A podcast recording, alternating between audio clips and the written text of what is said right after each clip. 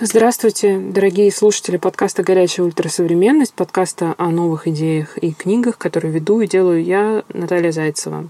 Подкаст «Горячая ультрасовременность» не выходил почти полгода. Не буду рассказывать почему, а просто попытаюсь незаметно вернуться к вам и вернуться в необычном формате, в формате чтения художественного текста.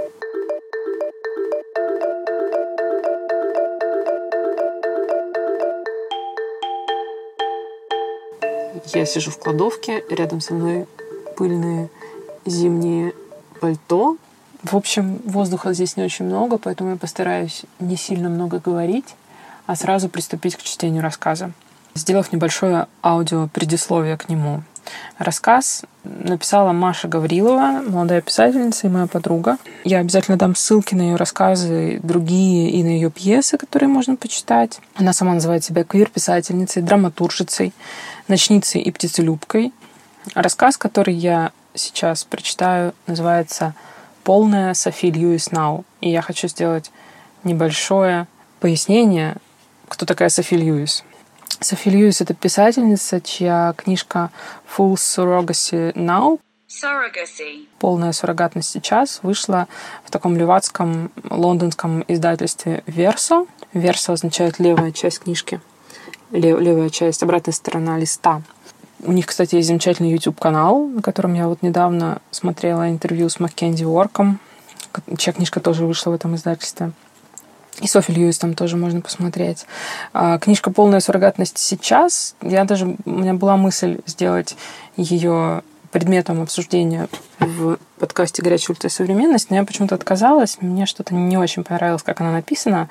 Но сама идея, сами идеи Софи Льюис, они достойны внимания. А идея ее в том, что любое материнство, не только суррогатное материнство, да, которое требует защиты прав суррогатных матерей, поскольку это часто очень незащищенные люди в правовом отношении, в экономическом отношении, но и в переосмыслении суррогатного материнства вообще, материнства, материнского труда, репродуктивного труда и семьи в конечном итоге. Основная мысль в том, что любое материнство должно считаться суррогатным и оплачиваться, собственно. Потому что репродуктивный труд, он не совсем репродуктивный, а он продуктивный. И ребенок, который производится на свет матерью, ее телом, да, вынашивается, является достоянием всей деревни, да, в кавычках.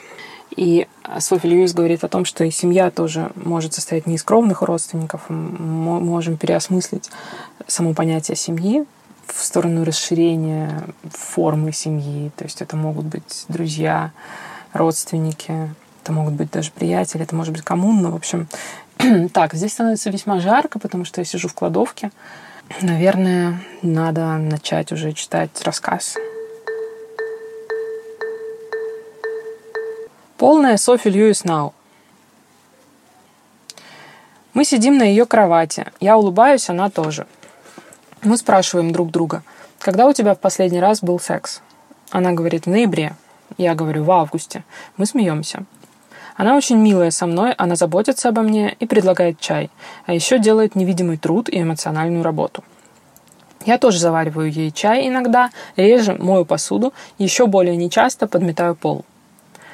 В наших отношениях у нее более женская социализация, я часто веду себя токсично-маскулинно. Как мы стали жить вместе? Подружились, понравились друг другу. Все в жизни очень просто. Нашли квартиру, нам сдал ее на станции метро Марина мужчина Юлий. Юлий был пугающим мужчиной, но что-то в нем было. Он сильно пах парфюмом, поэтому после его ухода приходилось проветривать квартиру. Носил часы как будто бы из двухтысячных и всегда был в обтягивающих джинсах с низкой талией. Это было модно, кажется, в ранние десятые. Такой вот Юлий человек. Первую неделю марта 2020 года я возвращалась домой поздно или не возвращалась вообще, оставалась на коворкинг у подруг. Общение с Алиной было скудным. Мы иногда пересекались на кухне или писали друг другу добрые сообщения, но не больше. В один из дней у нас сломалась стиральная машинка, и вся ванная оказалась залита водой. Дома была Алина, и она позвонила Юлию. Что было дальше, никто не знает, но ясно одно – Алина стала много общаться с Юлием. Я до сих пор обвиняю в этом себя. Тут не доглядела, тут ночевала у коллежанок, тут отказалась пойти вместе смотреть фильм. Дружба Алины и Юлия развивалась стремительно. Но COVID-19 был стремительнее. И вместо первого свидания, 14 марта, Алина закрылась дома на самоизоляции. 15 марта я вернулась домой после очередного коворкинга. У меня отменили все занятия в университете, и я тоже осталась дома. Алина переписывалась с Юлием весь день, и разговаривать с ней было сложно. Все ее мысли были о Юлии. Я чувствовала, как теряю самого близкого человека. Инстаграм напоминал мне о нашей близости. Вот сторис с прошлого года, где мы покупаем мусорку в Икее, а вот пост, где я пишу, что она соседка мечты. Когда мы стали жить вместе, все наши подруги, глядя на нашу совместную жизнь, единогласно пришли к мнению, что мы состоим в бостонском браке. Тогда я поняла, что у меня есть семья, и сейчас впервые за пять лет почувствовала устойчивость и безопасность.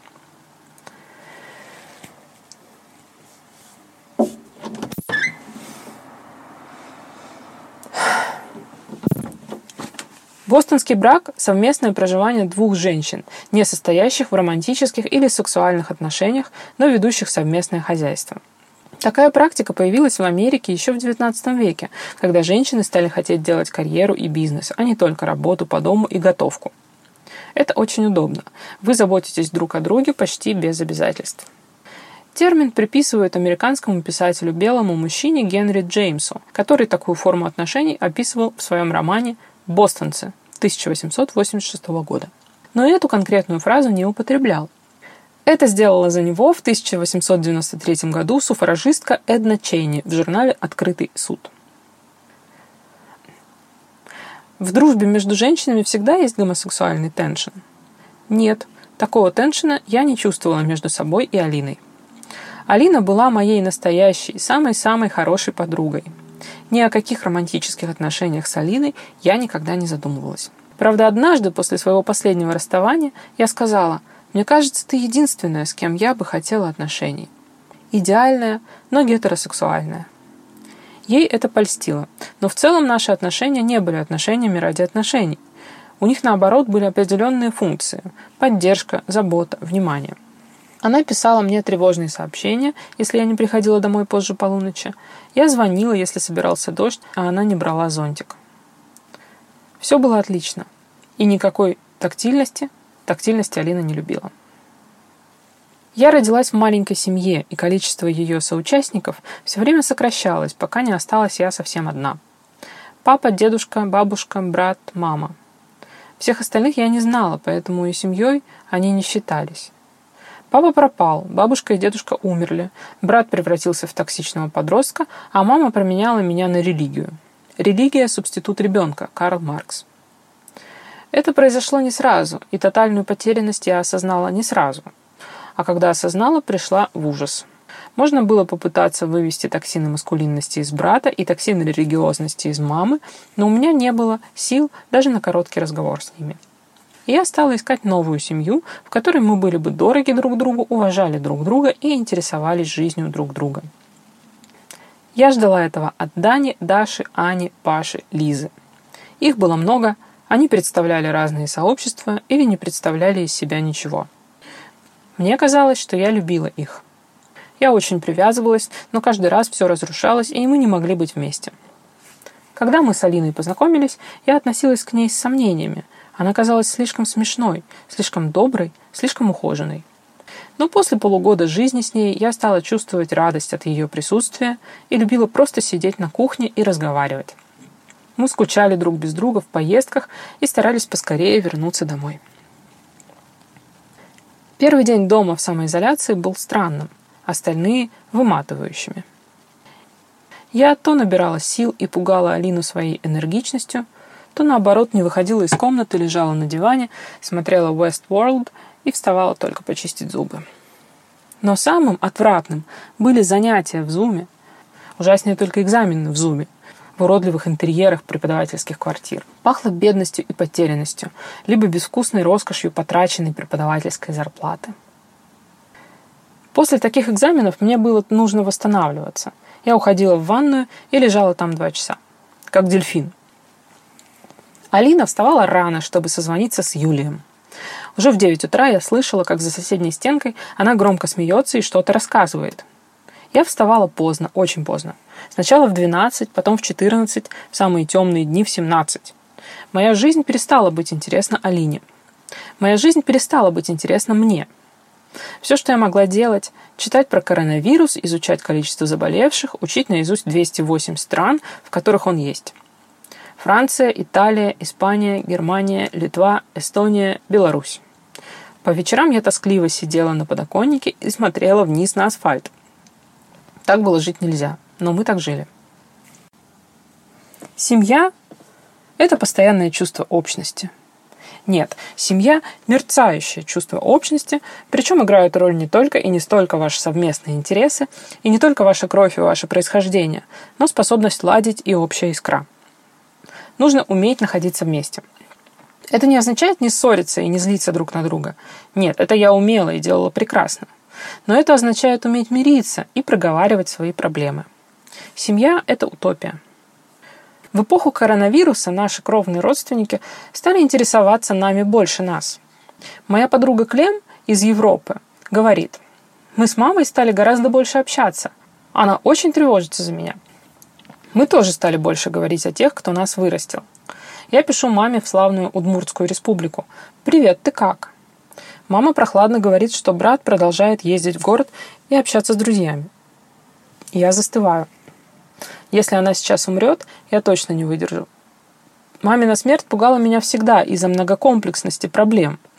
До 18 лет в первую очередь тем, что я окажусь в детдоме.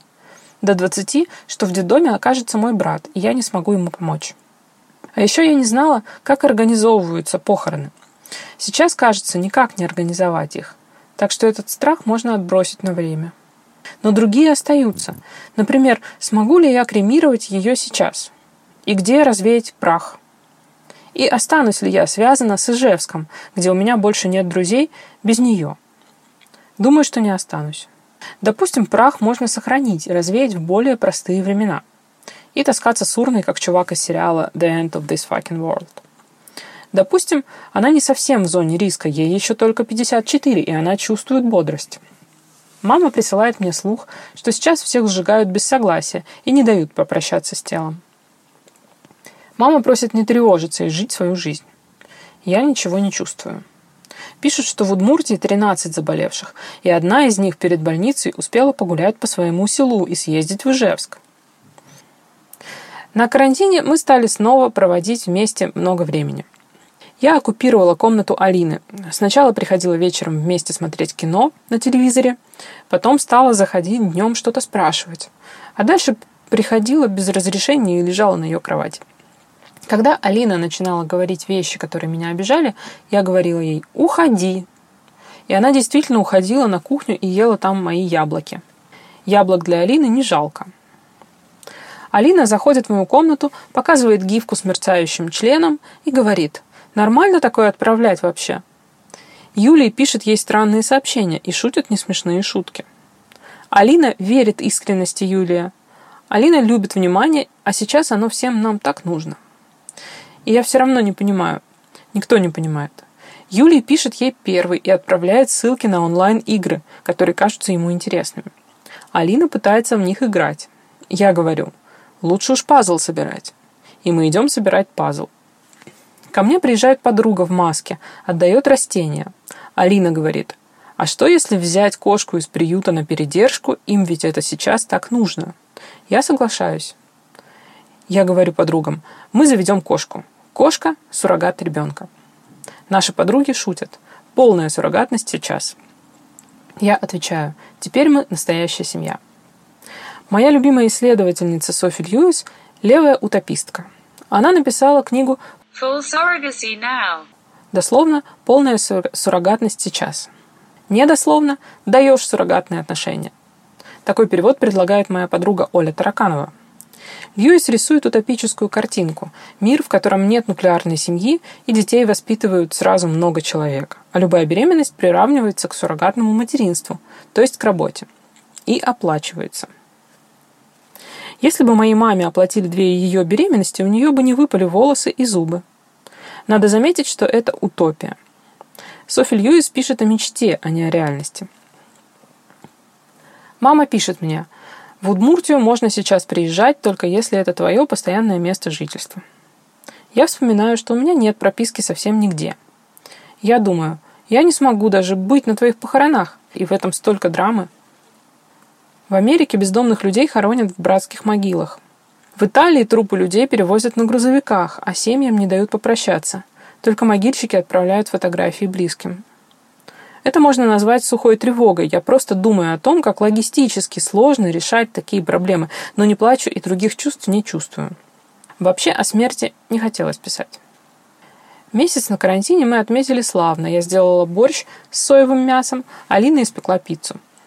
Юлий отменил ренту в чате с Алиной. Мы были веселы и смотрели первую серию третьего сезона сериала «Killing Eve». Серия открывалась свадьбой одной из главных героинь. Алина смотрела на это и думала какие-то мысли. По ней было видно это. Она сидела странная, а потом уже ночью отправила мне видеокружочек в Телеграме, где говорила, что послезавтра они с Юлием будут жениться в Зуме и приглашала в качестве почетной гости. Я чувствовала себя так, как если бы кто-то третий сообщила мне, что Алина умерла. Моя подруга Клем из Европы пишет мне. Я думаю, у меня температура. Клем не совсем подруга на самом деле. И пишет, потому что я спрашиваю, как сказать «лох» на европейском, а потом спрашиваю, почему она не спит. Клем пересказывает мне свой сон. Говорит, я снова школьница, у нас объявляют карантин, как и везде, и я провожу время с семьей своей подруги, с ней, ее матерью и еще кем-то тоже женщиной. Это Рождество, и мне очень грустно, и я кручусь на карусели из машинных колес. Я рассказываю ей свой сон. У нас объявляют карантин, а мы, несколько друзей, живем в общежитии и хотим уехать в Московскую область. Для этого надо сбежать, и мы сбегаем на американских горках, потому что только так можно выехать из общежития. Клем говорит мне, вот и странные же у тебя сны. Я прошу ее написать завтра. Подружкой невесты и свидетельницей была ее самая старая подруга Баяна, известная веселушка. Баяна родом из республики Мари-Эл, но сейчас она живет в республике Армения. Я должна была разбрасывать цветы.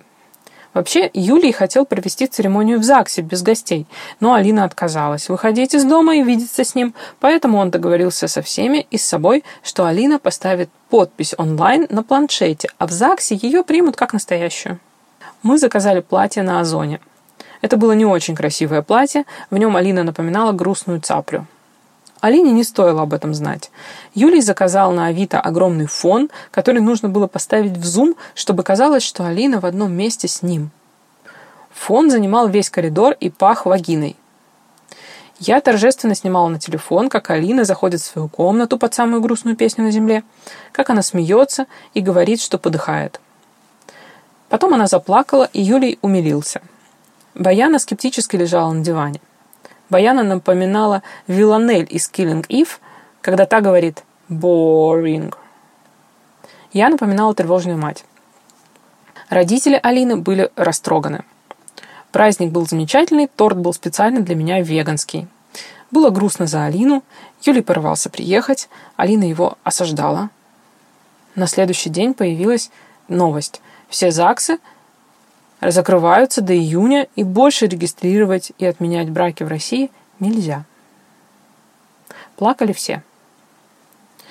Семья виделась мне раньше в детстве сначала обязанностью каждого человека и в то же время мечтой, затем в юношестве обузой. А потом я как-то смогла забыть о ней как об идее. Но машинально я искала родственность во всех вокруг. Вот К тоже думает, что ее все ненавидят. Вот X тоже нравятся люди старше ее. Вот Y не спит до четырех утра, как и я.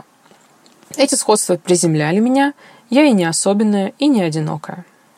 Но я всегда хотела большего. Я продолжала мечтать о семье, только уже не словами. Обнимала подушку ночью, клала голову на плечо всем своим соседкам, отправляла открытки в разные страны и города, писала глупые поддерживающие сообщения всем дорогим. Делать так, желать удержать всеми силами. Но сил у меня никогда не было, я всегда была слабенькая. Только оказалось, что это не важно, нашлись люди, сумевшие встать рядом. Клем не заходит в Телеграм уже второй день. Такое бывало и не раз. Сначала мне было важно чувствовать ее присутствие, но она отсутствовала, как витамин В12 в организме веганов или как одежда нужного размера на свопе у подружки. А сейчас я ничего не делаю. Клем просто не до меня. В третий день я зашла к ней на страницу в Facebook, чтобы посмотреть, когда она была онлайн в последний раз, час назад. Хорошо, ну ничего, ничего. Наверное, температура прошла. Родственность есть с каждым. Все зависит от того, куда ты идешь дальше и в чем твои ценности. С Ариной мне нравится смеяться, она большая шутница. Кажется, мы понимаем друг друга хорошо, часто разговариваем и делим общее жилье. Жить вместе тоже родство, особенно сейчас. Есть еще Оля, гораздо начитаннее меня, гораздо радикальнее, гораздо сильнее, но на это наплевать. С Олей нас объединяет общая чувственность, полная сенситивность, желание войти в историю и постоянная потребность говорить тем, кого мы любим, что-то вроде «I'm very into you». Но вместо этого мы говорим друг другу «Оля, Маша, держись». Я говорю «Оля, мне нужен квир-священник, мне нужна исповедь». Оля говорит мне «Сегодня Пасха, а я так хотела бы быть на службе».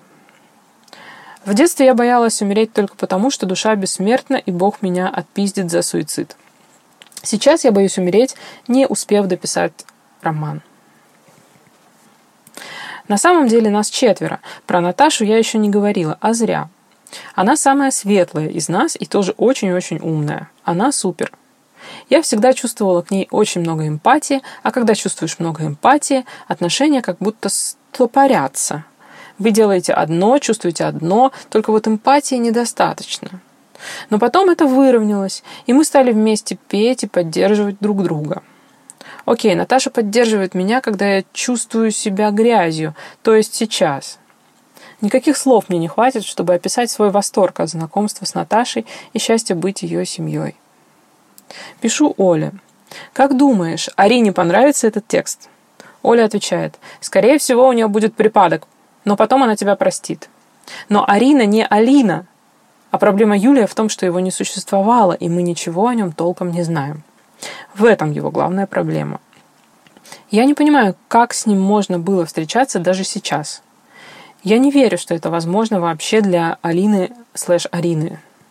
Конец. Еще может быть проблема во мне. Я никогда не понимаю, зачем мы любим. Оля говорит, что интересно любить человека не из своего очень близкого окружения. Возникает другого вида родство, другая связь. Такая замечательная мысль, вот что я про это думаю. То есть Оля говорит, что такие романтические отношения основаны не на сходстве, как с друзьями, а на чем-то другом. Но на самом деле сейчас хочется уже давно послать нахуй все это знакомство с чужим другим и просто целоваться с друзьями. Благодарю за бесценную помощь и любовь мою соседку и подругу Арину Кориандр, мою подругу Наташу Зайцеву, мою маму, мою подругу Сашу и мою подругу Уладзиславу за все это и за коучинг мою подругу Олю Тараканову.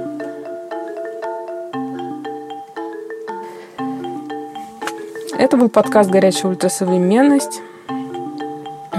Немножко экспериментальный, потому что в нем я прочитала вслух рассказ Маши Гавриловой полная Софи Льюис Нау. Спасибо за то, что слушаете этот подкаст. Особое спасибо всем моим подписчикам на Патреоне за то, что они поддерживают меня даже в те месяцы, когда я не выпускаю подкаста.